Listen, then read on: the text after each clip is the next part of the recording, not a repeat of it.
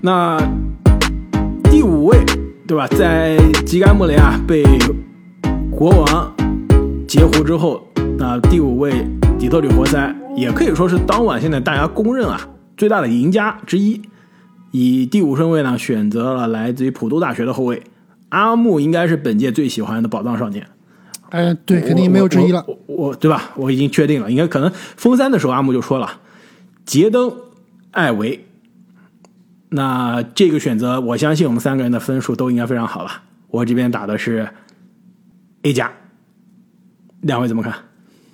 我这里是 A 啊，A 加其实也不是因为他们，他们主要是捡漏嘛，对吧？捡漏捡到艾维，也不能说活塞选的好，但是啊，还是活塞选的好。这个艾维真的很适合这支球队。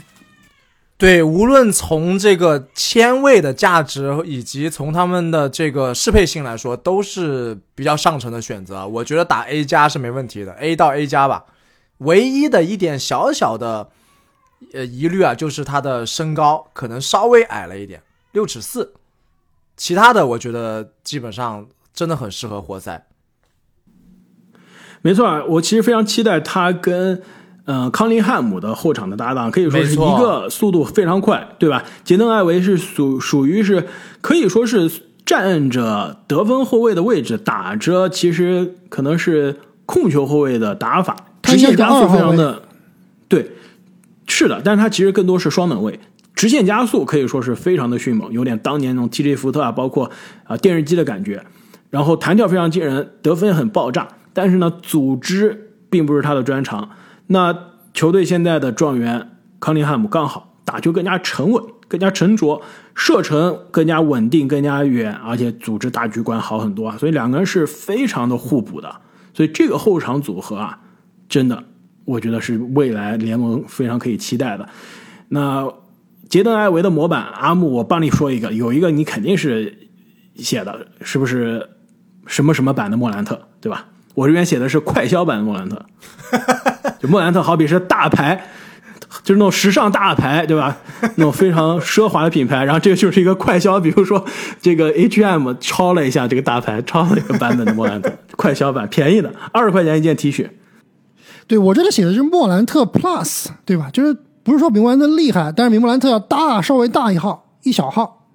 对，但比莫兰特差很多，对，比莫兰特差太多了。呃，就也也不能说差太多吧，差。差很多，不是差太多。没有，我我我觉得是这样的，就是他有莫兰特的缺点，他有莫兰特缺点，就莫兰特缺点，我们之前说了，干拔很差。这哥们儿的干拔，你看录像了，跟莫兰特是一样的，就是属于那种需要在那儿蹲半天的那种干拔，就几乎就是没有干拔。他的跳投是不成这个干拔威胁的。我觉得他的打法跟莫兰特就几乎是完全一样，姿势、打法、这个武器库几乎都一样的，弱点也一样。投投篮姿势也都完全一样，确实弱点也都一样，而且防守是不是也一样？他全都对吧？对莫兰特的弱点他全都有，但是莫兰特的超强的身体素质，他可能速度啊、弹跳啊，他比莫兰特，而且最大的问题就是他的，就是你们记得莫兰特当初我喜欢莫兰特，并不是因为他的爆炸扣篮喜欢莫兰特，而是因为他在大学他全面传球，他的视野。对吧？但这个艾文是没有的，对，艾维是没有。所以那那那你这个就是说，他比莫兰特不就差很多吗？有莫兰特的缺点，但是莫兰特的优点他又不一定有，那 怎么办？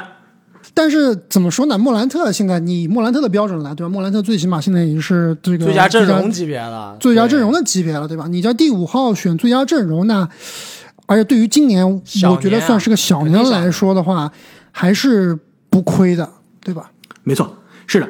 我这边还有一个版本啊，就是新秀杰伦格林，其实还挺像的，两个人都是属于身体素质很爆炸，这个但是杰伦格林那种顶人跳投他是没有的，没有这个技能包的。对，杰伦他是没有中距离的，特别是上个赛季后半段的那个投篮能力啊，这个艾维现在还完全看不到。对，杰伦格林都打成麦迪那种漂移投篮了，艾维是没有的。艾维他就其实跟舒马跟莫兰特一样，没有中距离，要不然就三分，要不然就内线就抛投。要不然就这个扣篮，没错。但正是因为他跟康林汉姆的这个搭档啊，可以弥补他这些问题上的这些短板。没错，而且不论这个战绩啊，就看他们两个人的后场这个视觉效果，对吧？比赛的精彩程度来说啊，我觉得都是明年我们非常值得关注的。那其实呢，活塞在这个位置啊，后面两个人据说都是活塞想选的，因为如果国王超常发挥选了艾维啊，活塞真的是想选的这个外线或者说是侧翼。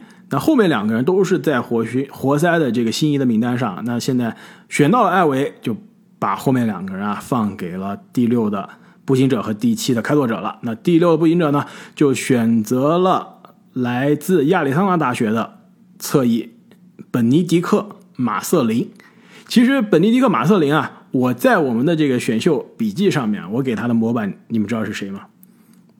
真的，我这是在选秀大会之前发的第一个模板，步行者版本奥拉迪波，现在真的就去步行者了，打奥拉迪波的位置了。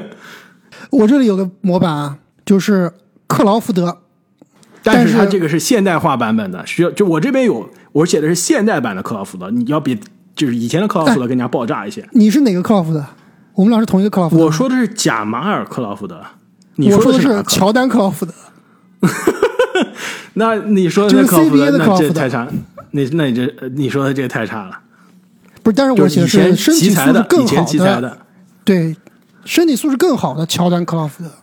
没错，这哥们儿其实身体素质非常的好。而且呢，攻防兼备，就是他有巅峰步行者版本奥拉迪波那种防守的拼劲，抢断呢也很迅猛啊。但是像他这样的打法，其实上限很有限。你打的再好，我觉得也是适合那种最佳第六人的位置，就是板凳匪徒双能卫上来抢分，防守迅猛啊，可以带节奏的。但是呢，对于步行者来说，其实现在也不用考虑什么这个球员的呃这模板怎么样，因为毕竟。球队是现在在是全面的重建期啊，所以现在就是选你这个位置能选到最好的人，所以我给步行者的这个选择呢，打的是一个可以说 B 加，基本上没有太大的问题可以解释，但是可以做到更好，有机会做的更好，但他没有做。我这里给的是 B，呃，应该也可以给个 B 加吧，因为毕竟这个球员其实我跟观开发观点比较类似啊，就是上限并不是特别高，但是呢。他其实跟这个球队的气质还是比较相符的，就他和比如哈利伯顿啊一样，都是那种攻守兼备、打球不华丽但很实用的。包括他们去年选的这个杜艾特啊，也是这一类的。所以这个风格来说是非常符合这个球队气质的。对，我觉得这个也是问题所在啊。确实，他的风格太像步行者了，步行者就一堆冠军拼图嘛，这 非常的像。但他跟去年的杜埃尔特，我觉得有点重合。所以我打的是有一点重合，对我打我应该也是打个 B。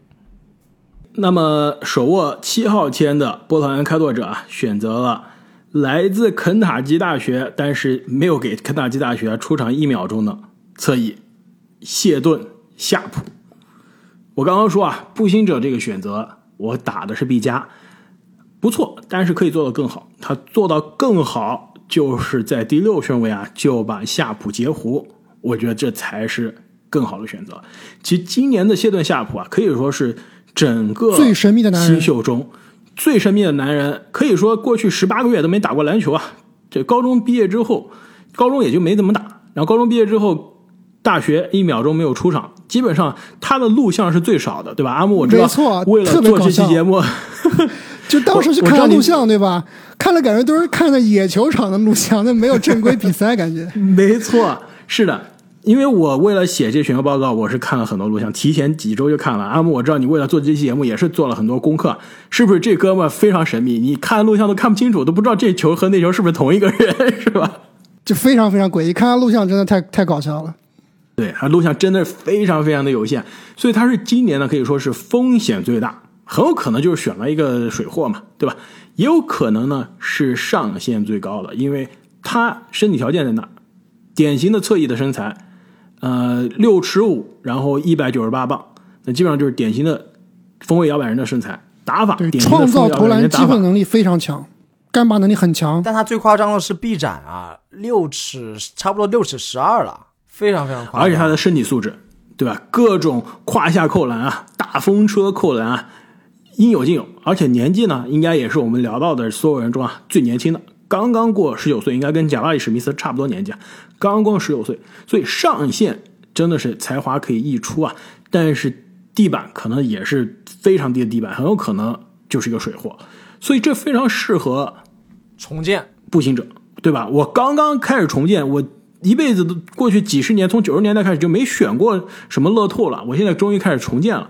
那步行者是适合的，开拓者在这选啊，就有些疑问了。我利指导还在呢，对吧？我明年，呃，交易来了这个格兰特，我是想换来格兰特，格兰特来，我就我后面据说原来是七号签要换欧吉安诺比的，对吧？那就是很明显，我下赛季是要进季后赛，甚至是往前冲一冲的。那我选了一个最不稳的，几乎最没有集战力的人，那对于开拓者来说是非常的、非常的鸡肋的一个选择。那对于步行者来说，可能就是个更合理的选择了。所以啊，这边虽然开拓者选到了可以说这个顺位能选到的天花板最高的男人，而且也是我今年非常喜欢、非常期待的人啊，但是我给开拓者顶多打 B，我觉得就风险太大。就是这哥们，你能指望他今年能帮上利指导？我觉得你别指望，你还不如指望球队上从呃快船交易来的这个基恩约翰逊呢，是吧？或者你的利特。都比这哥们可以有更高的机战力。我觉得夏普的打分就是开拓者的打分会非常的薛定谔啊！我觉得在 B 跟 A 之间游走，就看他们之后会不会有这个后续的操作了。如果说假设他跟某些球队，比如说达成了一些协议，或者是他知道有些球队特别想要夏普的，然后去交换，那可能可以上升到 A。但如果就开拓者的适配性来说啊，我同意开花的观点。确实风险太大了，你没有时间跟资源去培养他。对，但是也很有可能也会变成正经，很有可能会变成你勇士选的库明加这种感觉啊，是不是？我今年可能明年不需要他。库明加可是在发展联盟跟成年人打过球的，你知道他什么水平啊？你这个很有可能选到最后是勇士选的怀斯曼呀，怀斯曼也是大学打一半不打了，对吧？录像很少，最后我们就发现怀斯曼有可能是水货呀。那这哥们可能也是一样啊，你越神秘，对吧？你可能觉得他越新鲜，但是在这个真正的比赛场聚光灯下发现了，哎，就不行了。我是说实话，我是把他放在我的小前锋排名中的第一名的，但是对于开拓者来说风险太大，对于步行者来说这就是个 A 加的选择了。开花，你的模板是谁啊？简化版华子，怎么样？简化版，就没有华子那么飘逸。J.R. 史密斯啊，我觉得。我的模板是低配的杰伦格林，也行，那不就 J.R. 史密斯吗？对，也有可以，J.R. 史密斯也行，J.R. 史密斯也挺强的，其实。J.R. 史密斯也挺强，但新秀的 J.R. 史密斯那在利指导身边估计是打不上球了，确实 帮不了季后赛球队了。啊，排名第八，新奥尔良鹈鹕队选择了来自发展联盟，刚刚聊到发展联盟，现在发展联盟的人就来了，后卫戴森。丹尼尔斯也是非常年轻啊，呃，十九岁刚刚过一点，六尺六的身高，一百九十五磅的身材。其实说他是控球后卫呢，虽然我这边是把他放在今年的控球后卫的排名中啊，应该是我这边的控球后卫的第一名。但其实他是可以打小前锋的，而且他有一点点像什么呢？正好像是鹈鹕以前的一个球员，就是球哥，就属于，而且他射程比球哥差多了，有点新秀球哥的射程啊，射程减半版的。球哥，其更像的一个模板，就是加速版的凯尔安德森。其实他凯尔安德森基础上没有加速太多，就是可能是加速了一点点的凯尔安德森。他打球有点慢，但他是属于那种有组织的能力，然后呢身材也比较高，防守也不错，球商也不低。但是呢，就是感觉他在打场上打球啊，首先射程不太怎么样，就是而且另外就有三分球确实硬伤，对不够协调，然后呢有一些慢。所以两位啊，怎么看这个选择？鹈鹕选了一个可以说是新版的球哥。首先我说下我的模板啊，我这里对于这个丹尼尔斯的模板是顶配版的孙悦。这个好，这这已经 是不是像孙悦？已经完爆球哥，很像孙悦。啊还有一个模板，你确定是顶配版？孙悦挺厉害的，孙悦很厉害，可以盖霍华德呢。他防守很好啊，这个丹尼尔斯防守很好的，对吧？虽然他臂展比较鸡肋，但是他身高在那个地方，对吧？他臂展跟身高好像基本上类似，就是身材很好，但是臂展差一些。另外一个模板是缩水版的吉迪，就是比吉迪要小一号，但是他也是射程差一些，但是组织能力比较强，防守可能比吉迪还要好一些。他毕竟他是这个 G League 里面的场均助攻和场均抢断第一名啊。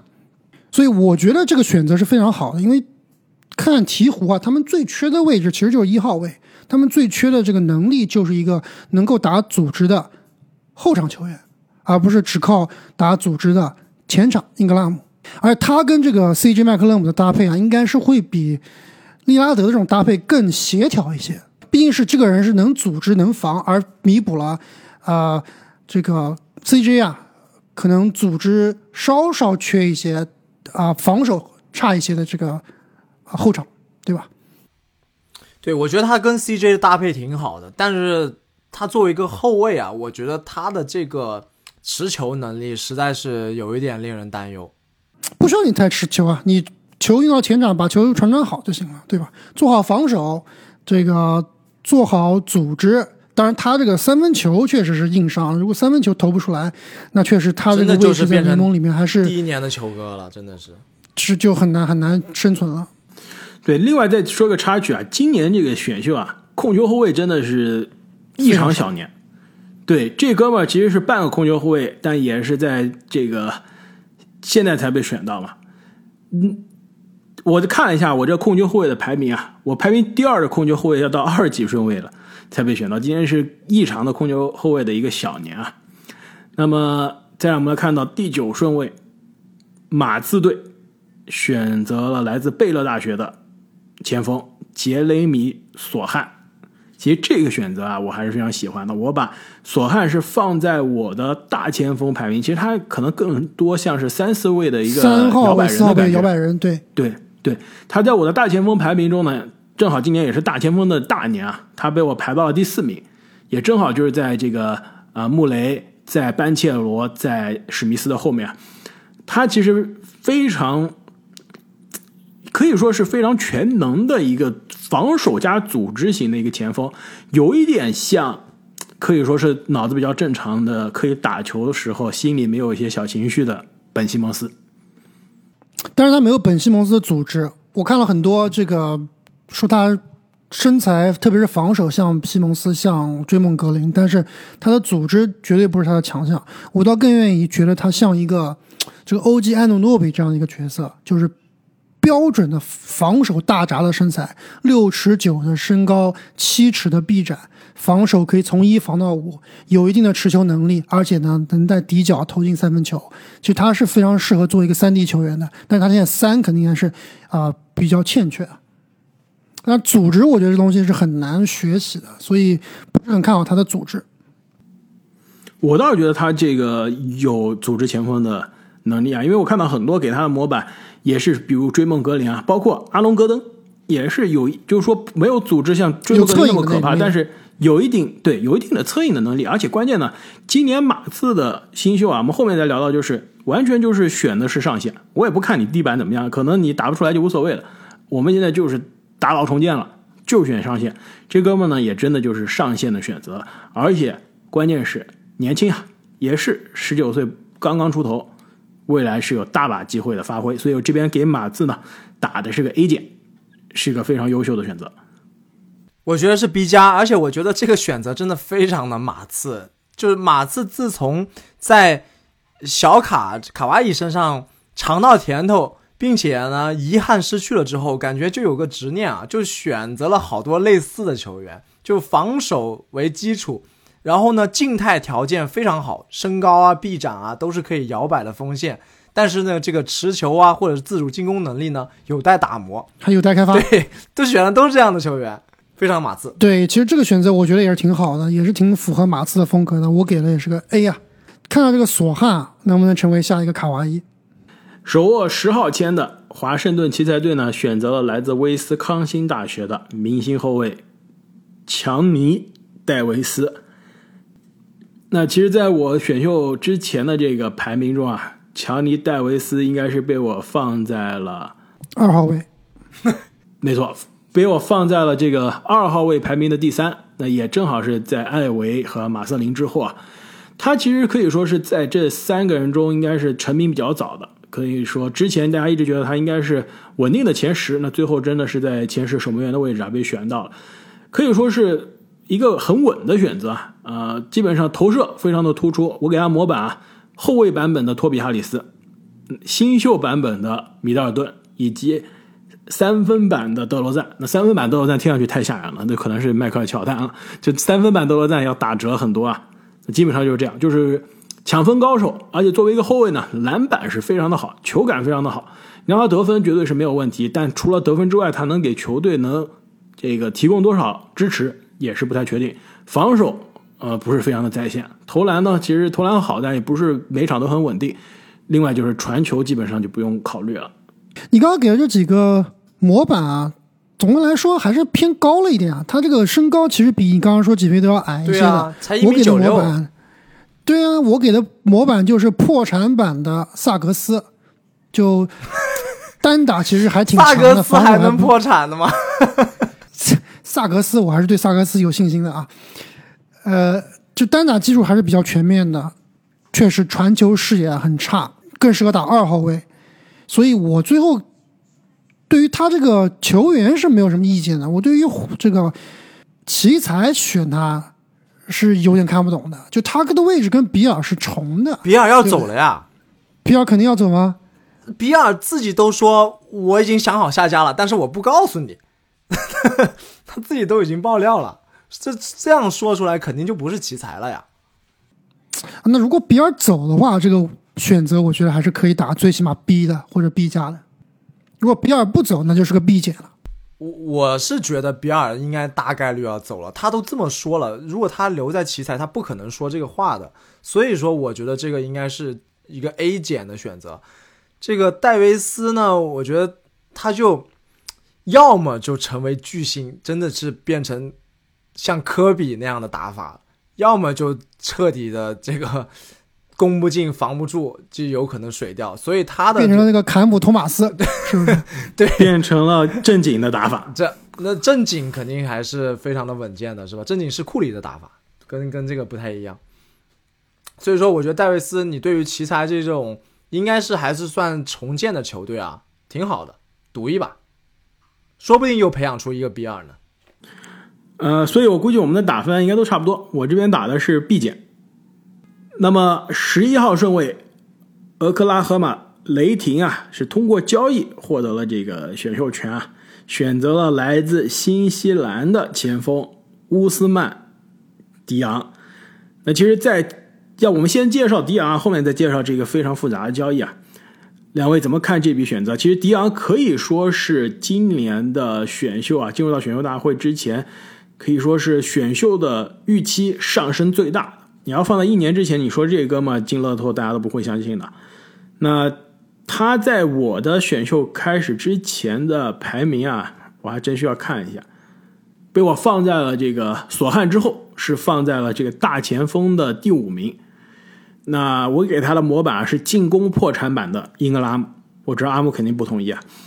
然后火箭版帕森斯，以及南半球版本的魔术的弗朗茨瓦格纳。我觉得瓦格纳这个应该可能最像，没那么壮吧？瓦格纳比较壮多了，对，他比瓦格纳要是单薄很多。迪昂这个绝对是雷霆的骚操作啊！有点像去年马刺普里莫的选择，这个我觉得他的这个选进乐透真的是有一点夸张了，应该要往后排很多。他现在连周琦都打不过，他现在他应该打不过巅峰周琦，现在周琦还是应该能打得过。打不过，你去看他们对位吧，真的打不过。但周琦毕竟多吃那么七八年、八九年饭呢，是吧？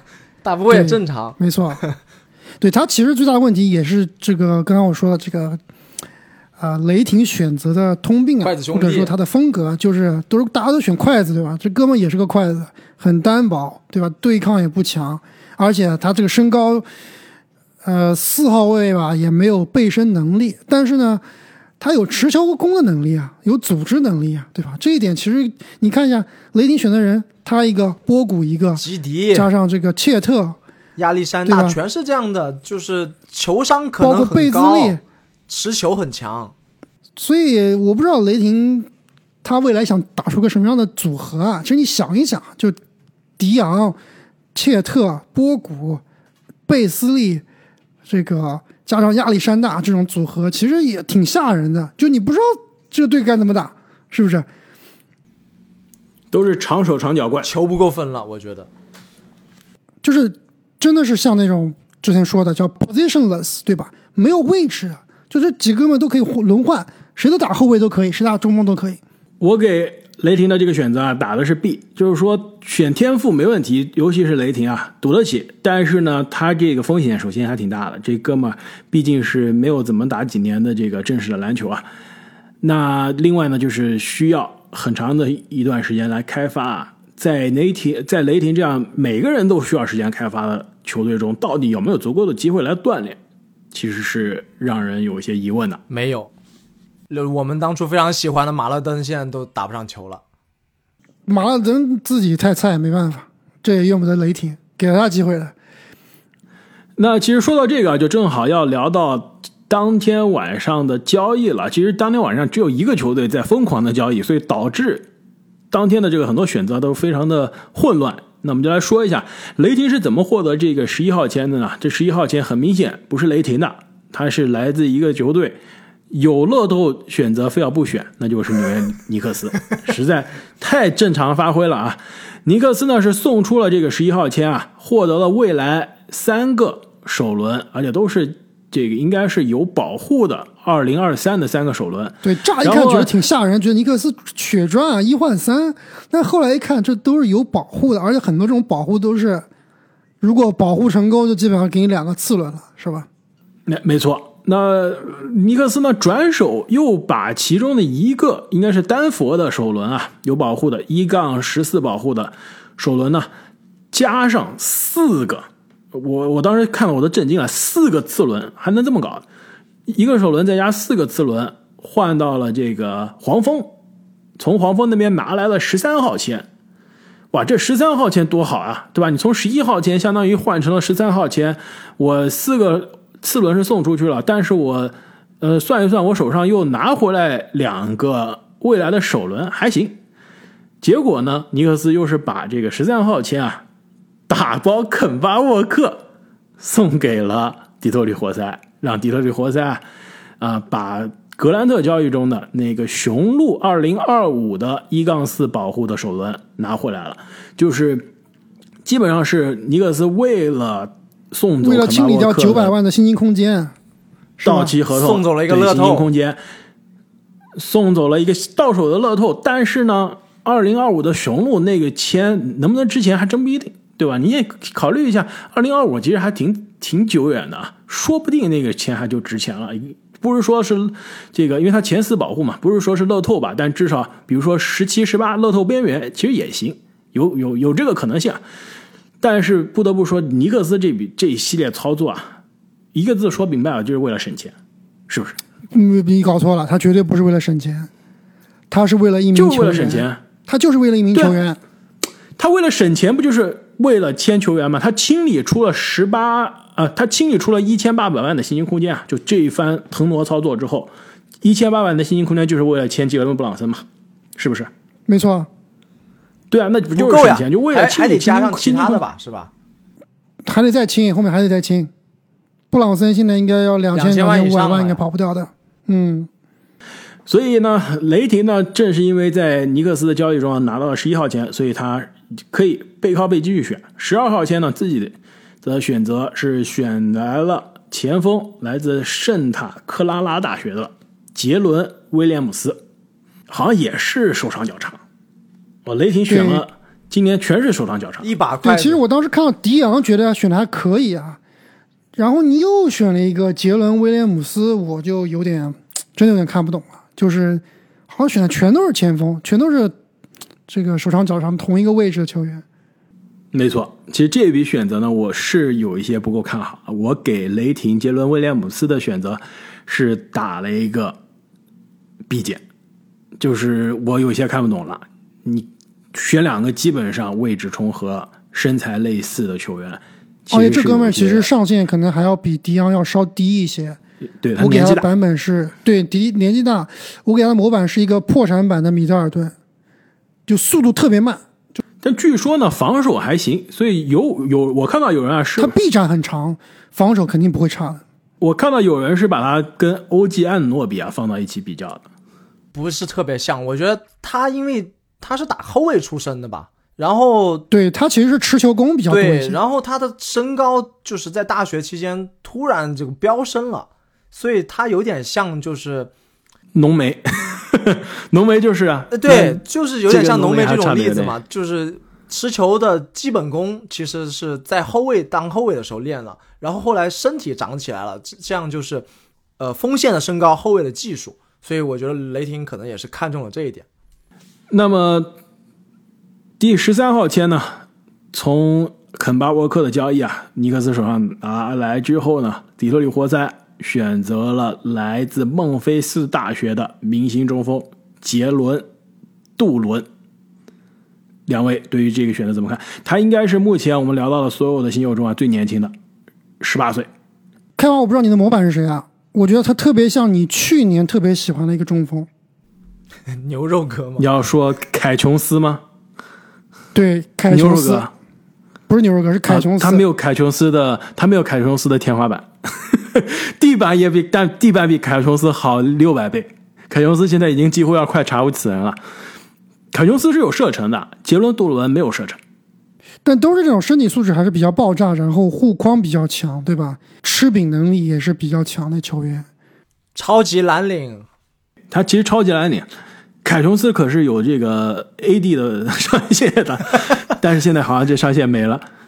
我给杰伦杜伦的这个模板啊，现代版的小乔丹，打折版的罗威，健康版的米切尔罗宾逊，就是非常好的蓝领接饼。不是你怎么知道健？康比米切尔罗宾逊健康啊？他还没打球呢。米切尔罗宾还没打球，但目前来说好像比米切尔罗宾逊健康。米切尔罗宾逊他能尼克斯能淘到他在低位，就是因为他的健康是有啊这个伤病史的，对对对，对吧？所以这哥们呢，进攻破产版的阿德巴约，我觉得他如果想在 NBA 立足啊，应该学习一下罗伯特威廉姆斯的打法。其实很很类似啊，打法很类似。这哥们虽然是底特律活塞现在十三号签选到了，而且呢，在底特律活塞现在这个阵容中没问题，他首发打中锋绝对可以打，对吧？或者给这个牛肉哥打一段时间替补，再打首发也没问题。而且呢，在这个康丁汉姆身边啊，其实吃饼吃的也挺爽的。但是啊，我做个大胆的预测，我觉得这一个选择，活塞首先能交易来十三号签，并且十三号签选的是杜伦，不是其他人啊。大胆的选择，大胆猜测，这个选择不是活塞自己选的，是活塞为太阳选的，你们信不信？今天没有媒体报道，啊但这是我的猜测。艾顿他换过来是吧？有点意思。我觉得这是艾顿先签后换中的筹码。现在看来，以前说活塞要给自己的五号签啊，先签后换艾顿，现在活塞打死不会干了。首先，他知道全世界都知道太阳的老板抠门不会给艾顿顶薪了，那艾顿估计去哪都要走，反正肯定要走。那活塞我没有必要再把我的艾维给你了，而且现在我的五号签更值钱了，我选到的是艾维，不是穆雷，所以我五号签不可能给了，我给你十三号签没问题。但我本来没有十三号签，我就通过肯巴沃克这个交易搞来了十三号签，而且你太阳送走一个中锋，我要一个中锋啊，我给你杜伦，而且杜伦这模板小乔丹什么的，一听是不是就保罗身边的那种风格？但我唯一的这个顾虑就是，他们已经有那个麦基和比永博了，而且他跟这个艾顿差的也太远了吧？没问题啊，麦麦埃基不用播我正常上啊，但是我杜伦我可以培养着，这只是我的猜测啊，真的完全是我的推测，但是我觉得这个推测不是不行的，而且我再退一万步说啊，即使活塞现在跟呃艾顿的这个先签后换还没有鼻子没眼睛啊，活塞现在有底气了，我可以跟这个太阳谈判的时候我就谈了，OK，你要是狮子大开口，我就不玩了，因为我现在杜伦我让他打山寨的也能用，也能打，是吧？我就是自己能用，我就是有退路，我就不一定要跟你交易了。那太阳就傻眼了。所以我觉得这一步棋啊，就好比你下象棋，真的是一举两得，既将军又吃车，是吧？就是我既给你太阳，我交易的时候我能给你一个这个艾顿的替代品，而且还适合保罗。另外就是我实在不行，我不跟你交易，我这人也能替代，也能打艾顿打的位置，是不是完美？哎，你这么一说，确实挺有意思。所以你们觉得这一届选秀大会最大的赢家是不是活塞，还是火箭？还是尼克斯？尼克斯正常发挥，正常发挥。我说，我来说吧，最大的赢家是篮网，因为如果尼克斯不正常发挥的话，篮篮网有可能要成为纽约最差的球队了。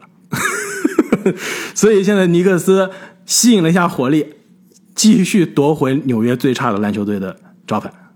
对我们可能对篮网还要专门开一期节目来聊一下，篮网现在已经是鸡飞狗跳了。对篮网，篮网最近感觉是水水深火热啊，对吧？啊，我跟你说啊，欧文拿不了顶薪，你还不相信？哎，你别说太早，对不对？我说欧文杜兰特绑定的，你看最后篮网有没有办法？杜兰特如果要走的话，那篮网你有什么办法？那是不是最后我们俩都说对了，是吧？就是欧文首先篮网不愿意给钱了，那同时呢，对于篮网来说也是一个时代的终结。这篮网我们估计啊，下一期节目有空再聊。所以最大的赢家，说实话是活塞，在我看来应该就是活塞了。我当时在选秀大会的时候就说了，活塞下赛季这么看来要进季后赛了。艾顿、艾维、康宁汉姆、塞迪克贝，塞迪克贝挺厉害的。加牛肉哥，我还没有放弃牛肉哥。对，我觉得他跟这个杜伦跟牛肉哥，我觉得是。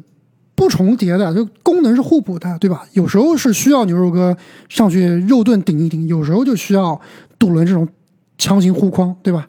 没错。那么乐透最后一个选择，克利夫兰骑士队十四号顺位选择了来自堪萨斯大学的锋线奥查阿巴基，我读对了吧？要读错了很有风险，这读错了风险很大。阿巴基，对。可以说，这个阿巴基啊，应该是今年的这个封三最大的赢家之一啊。球队封三是笑到了最后，而且呢，自己的这个在最大的舞台上聚光灯下，也是证明了自己，让自己的选秀顺位啊也是上升了，有机会进入了乐透的边缘啊。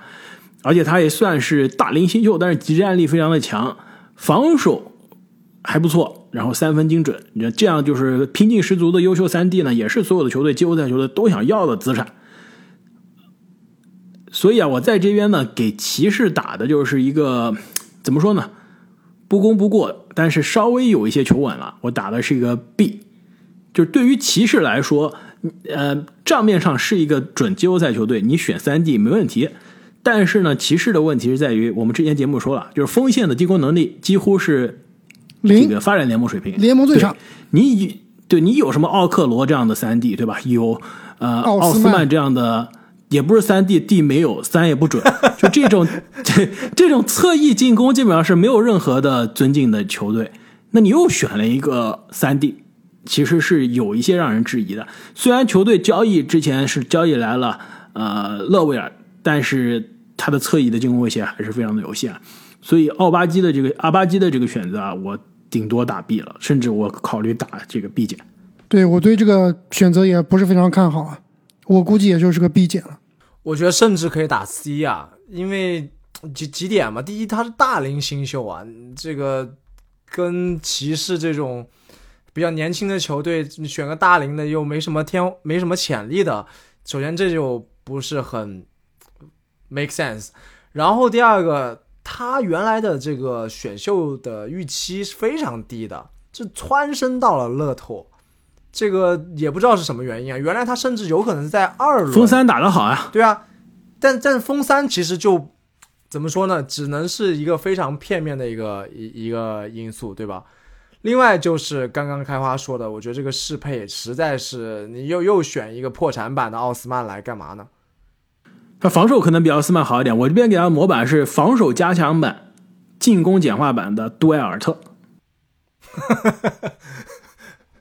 都沦落到拿新秀当模板的，确实也是说明问题了。对，年纪好像两个人也差不多，年年纪好像稍微还年轻一些。对，但是杜埃特肯定要老多了，杜埃特真的是太老了。没错，那我们聊到这里啊，所有十四位乐透就聊完了。那接下来乐透之外啊，我相信还有很多有亮点的这个新秀或者选择，你们可以点评一下，有没有自告奋勇的？要不我先说吧，我这里要肯定要说一下我们灰熊的新秀。这灰熊其实操作也挺多的，对吧？先是跟森林狼互换，换到了一个十九号，送走梅尔顿，怎么看？先是跟这个森林狼互换，十九号签选了这个杰克拉拉维亚，而且后面就是像这个开花刚刚说的，送走了梅尔顿。其实这是我非常吃惊的，因为梅尔顿我觉得这个球队是非常非常重要的。吴莫雄的带头大哥之一，吴莫雄的带头大哥之一啊，二 K 评分八十的球员啊，对，非常强的一个球员。他用这个梅尔顿啊换来了。七六人的二十三号签，用这二十三号签选了一个，应该是本年这个选秀大会里面最奇特的一个球员。我不知道两位有没有关注这个球员，叫大卫·鲁迪。这哥们高中是打这个橄榄球的，就他在我的选秀报告里面是没有出现过的。二十三号顺位我是不认识这个人的，我后来他选到之后我才去研究了。这哥们儿就特别的壮，橄榄球球员的身材。对，这哥们儿之前是。打橄榄球的，在高中时候打橄榄球四分卫的，身高六尺六，体重二百五十五磅，什么概念？太吓人了！比我们三个人加起来，那倒没有。就你看他这个照片啊，就基本上是横着长的，非常非常的夸张。其实你看他身材是比较像皮尔塔克的，但是皮尔塔克比他稍矮一点，体重呢也比较轻了，还是不少的。我给他的模板是。一点零版本的凯文勒夫，就是当年森林狼版的，或者说 UCL 版的凯文勒夫，但是矮很多呀，矮很多，但是很很壮，打法就是内线凿凿起来很厉害。另外一个模板就是这个破产版的胖虎，就没有弹跳的胖虎，没有弹跳的胖虎还有什么吗？只有他那个眼神了，有体重呀，有体重呀，啊，那完了，那这基本上就完蛋了呀。但你比如说这哥们。其实三分球还是很准的，大学的时候三分球命中率百分之四十四，确实还是有两把刷子的。但是灰熊选他干嘛？其实现在也不是很明朗。而且我现在就想到，明年季后赛里面，他可能是潜在的防守库里的黑洞，就他横移防守横移太慢了，真是太慢了。由于这个体重的问题，他是个非常非常有趣的球员，大家可以关注一下。我这边要说几个我觉得比较亮点的选择啊，其实另外一个就是。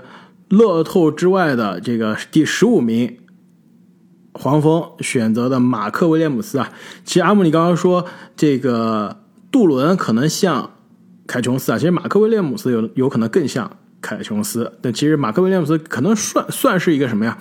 低配靠谱版的白边，但是敢投三分，哇，这听上去就已经很吓人了。但他真的是就这样，属于可以跟杜伦很像，对对。就是有可能是投三分版本的加福德或者麦基这种感觉，就是臂展惊人，护框非常好，拼抢积极，有的时候还能投一投投篮，哇，这其实还挺吓人的。就如果是他达到天花板，他真的是非常适合在球这个球帝的身边啊。球帝身边之前都是什么泽勒啊、梅森普拉姆利这种级别的内线搭档，能变成马克威廉姆斯，这个升级还是非常的足够的。所以这个选择我非常看好，而且非常有趣的就是我在选秀之前给他写的是选秀报告里面写的就是今年属于中锋小年，所以马克威廉姆斯虽然排在我的中锋前三，但也注定无缘乐透，所以他是正好乐透外外的第一名被选上。神预测，神预测，神预测啊！那我也说一个我们勇士选的球球员吧，就是这个小帕特里克鲍德温，就是我。是这样，我刚开始看他的资料，以及看这个网上对他的评价，几乎是一边倒的看衰，就是把这个哥们儿黑的一无是处。郑姐，我我先跟你说吧，这个选择我我告诉你，我打什么分？D 姐，我打 A 加加。真的吗？A 加加，这是我首轮我觉得选的最妙的，真的。你但但你知道为什么吗？但你先听我说，因为我是非常关注选秀的，这哥们儿。一年之前可是乐透就是稳乐透，所以是因为脚踝的伤掉下去了吗？就因为他大一打的实在是太菜了，是吧？太菜。他高中的时候可以说是他同届高中同龄人应该是前五的，然后一年之前还应该是前十，乐透绝对没问题的。打了可能是非常差的，对于一个这个大这个高中明星来说，打了一个非常差的大一，所以才掉到。这个二十几位勇士是绝对是在低位捡到宝了，而且对于这样的这种情况，年轻的天才，但是在大学一年打得非常的郁郁不得志，勇士是最好的环境，就是他不可能，他可能不是最适合勇士，但勇士绝对是最适合他的。全联盟最优秀的管理团队，最好的气氛，刚刚夺了冠，而且呢，之前培养像呃穆迪啊、像库明加这样培养的非常好，所以我觉得鲍德温啊，勇士捡到宝了，而且对于鲍德温来说，也是去到了最好的团队。那就有点像前年。R.J. 汉普顿啊，掘金选到了这个，因为各种各样的原因，当年的明星掉到了二三十顺位，是吧？但其实我跟你的感觉挺像的，我是看了这个文字资料之后啊，就是大家一面倒都觉得不看好，然后呢，我去看了一下他的集锦，我觉得这哥们打球挺丝滑的，就他的投篮真的非常流畅啊，是一个有点像 这个库兹马打球的球员。有明星气质的，真的是有明星气质。是的，所以我们拭目以待吧。没错，而且说白了，六尺九的身材，对吧？得分爆炸的打法，那这样的前锋，其实如果能开发出他高中当时的那种大家看到期待的上限，那勇士真的是捡到捡到真的捡到大宝了。所以对于勇士来说，二十八号顺位的签没关系，就基本上你就是选了一个藏在发展联盟的人，对吧？很多时候他肯定打发展联盟的。风险非常的低啊，所以我对勇士的选择是打的 A 加加。如果你不拿出来说啊，我都会拿出来说的。那除了这几个我觉得比较亮点的选择啊，还有个选择跟勇士的选择非常像，那就是在第二十四顺位雄鹿的选择麻将哥麻将波昌。首先这名字太厉害了，咱们中国国粹是吧？有人这个前 这这有人的这名字居然跟国粹读上去一样，麻将。这个播唱麻将哥呢，在我的三这个在我的三号位啊，小前锋的排名是排到第四的。因为其实他有点像这个寒冰射手时期的雷迪什，勇士卧底时期的乌布雷，和 阿姆非常喜欢的三分弱化版的扎伊尔威廉姆斯，就是属于侧翼臂展非常好，防守有可能成为那种非常难缠的防守者，但是他的三分有可能比当时勇士卧底的乌布雷还要差。但是问题就是天赋好啊。一个道理，对于雄鹿来说，也是风险很低，其实不在乎这个选择的。但是如果能把它开发出来，在季后赛能成为侧翼有尺寸的防守者，那其实是雄鹿现在非常缺的人。然后另外还有一个这个火箭二十九号选择啊泰泰华盛顿，啊泰泰华盛顿啊，可以说是今年所有的明星选择中，明星新秀中啊跌的最惨的，比这个小鲍德温跌的还惨啊。之前应该是铁定的前十，肯塔基的明星后卫，但是封三实在打得太差了。现在应该是封三是被我们的这个新泽西之光教训了之后啊，选秀顺位跌得更惨了，二十九顺位啊，险些跌到了二轮。那另外还有个名字，大家一看可能觉得这是不是约基奇的兄弟啊？尼古拉，就差一个字母是不是？约维奇，对，约维奇啊。其实约维奇在我的这个小前锋排名是排到了第五，其实。可能说跟约基奇非常的不像，基本上不是特别像，但是呢非常有趣。你们最近有没有看一个 Netflix 网飞的一个电影啊？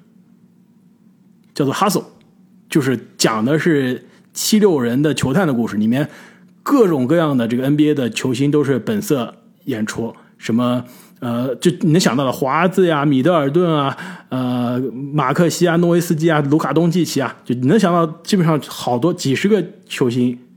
本色演出讲的是一个欧洲的来自西班牙的新秀在 NBA 成名的故事，然后它里面的这个新秀的人，你知道是谁演的吗？是荷尔兰戈麦兹，胡安荷尔兰戈戈麦兹。然后啊，这个尼古拉约维奇，我给他模板就是电影里面的这个荷尔兰戈麦兹演的这个博库鲁斯的模板。但这哥们到底行不行啊？也可以的，我觉得有有有有开发的潜力，投篮丝滑。这个视野开阔，球商很高，防守呢、进攻组织呢都是有开发的这个空间的。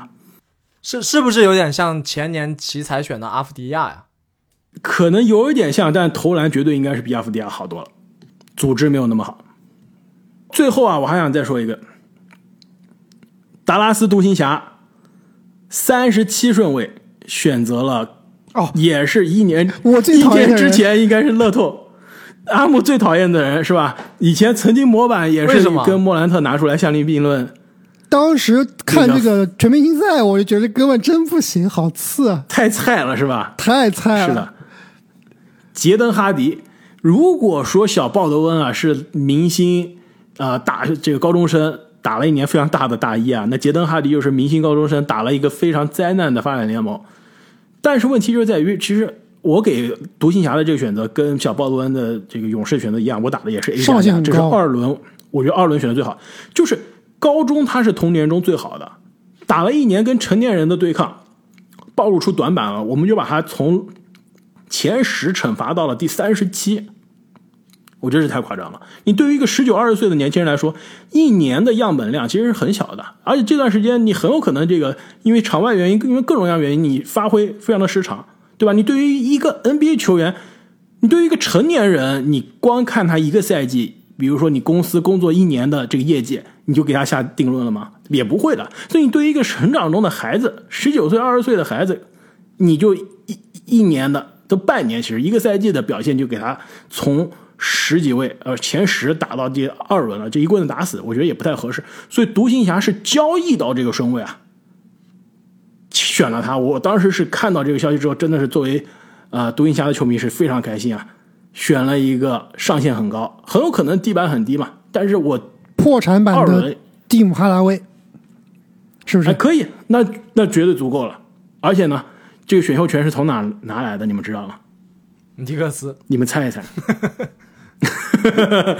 对你猜对了，西部版的尼克斯，独行侠最好的朋友，拱手相让东契奇的萨克门托国王队，又一次在选秀大会啊助攻了独行侠，定点输送啊，这是，真的是定点输送。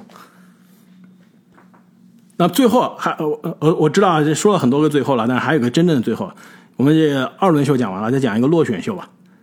这不是落选秀啊，这是参加这个夏季联赛的秀，那就是奥尼尔的儿子，对吧？跟湖人的夏季联赛签约了，要出场了。我们终于可以在湖人的球队中看到一个奥尼尔，其实这一点也是非常有趣啊。所以，如果这位奥尼尔，对吧？这个真正的小奥尼尔，他要能通过夏季联赛的表现啊留队，那勒布朗詹姆斯就是跟真正的奥尼尔。做过队友，又跟奥尼尔的儿子做过队友了。我不知道这个在 NBA 历史上出现过几次啊。其实说这个对于落选的秀来说啊，也是可能当晚也是非常的遗憾。就比如说咱们中国的，就就比如说咱们中国的球员曾凡博，就是遗憾落选。我看了这个林书豪也是在啊网上发文，这个安慰我们的曾凡博。其实希望曾凡博有机会，比如说像这个奥尼尔的儿子一样，拿到夏季联赛。的机会，对吧？或者季前赛的机会，通过对通过这些一步一步的呃机会，有机会真正打开 NBA 的大门，是吧？让我们在 NBA 的舞台啊，时隔多年再看到我们中国球员的身影。实在不行，只能正经了，只能我出山了。你的录像，对你的录像，勇士录像管理员的这个职位先不要申请了，你就直接考虑参加选秀吧。对，我觉得你可以直接去篮网，因为篮网应该快没人了，而且离离家近是吧？钱多事少，离家近，还不用打季后赛。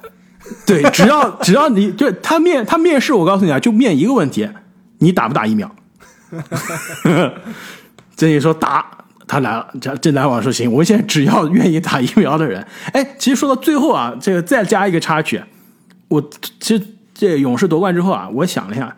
就是勇士夺冠的这个时间的点啊，就什么样的时间、什么样的节点，让勇士夺冠成为了可能啊？我觉得最大的一个转折点，也是让这个球员的职业生涯发生了最大的转折。你们知道是什么吗？去年赛季开始之前，有两个著名的不打疫苗的球员，一个是欧文，维金斯选择了不打，没错，当时两个人风口浪尖，一个人是选择了坚持不打，导致球队分崩离析。三巨头现在交易走一个，剩下两个有可能一个要走，另外一个还要走。所以说，三巨头就是因为欧文的这个疫苗的争议分崩离析。冠军球队现在基本上要开始重建。另外一个不打疫苗的威金斯选择打了疫苗，而且打完之后当时是非常难过的。媒体问了他，他还说：“哎，别提了，为了球队我必须打。”最后成为了总决赛天王山之战的关键先生，带队不是说带队吧，跟球队一起夺冠，球队季后赛第二重要的球员。其实这个故事是非常有趣的，同样的选择，同样的问题，两个球员完全不同的做法，一个为球队牺牲了，一个是坚持了自己的信念。不说他信念对还是不对啊，但最然最后真的是一个天一个地，有没有意思？说完之后啊，篮网的球迷估计沉默了。这样吧，我觉得篮网的故事啊，整个夏天我们应该还有很多的机会可以聊，所以我们留到后面。其实还是不希望篮网这么混乱，因为我们毕竟身在纽约啊，最有机会看的就是篮网尼克斯的比赛了。但如果篮网这些巨星都走了，那对我们纽约的球迷来说啊，真的是巨大的损失。哎，这样正经，你看勇士来布鲁克林的比赛啊，这球票可能就便宜了。正经，你还记得我们俩第一次一起看现场的比赛？是看的什么吗？就是看的篮网主场打勇士。勇士对，那时候球票多便宜，没错。对，那时候几十块钱就可以看了。那么本期的节目我们就聊到这里啊，不知不觉跟大家这个选秀又聊了很久啊。每一年我们这选秀大会结束之后的这个节目都会聊得非常的久，那也是非常希望各位听众朋友们可以在留言区中告诉我们，今年你心目中选秀大会最大的赢家输家。到底是哪一支球队？那么也是再次感谢各位听众朋友们对于我们节目的支持，我们下期再见，再见，再见。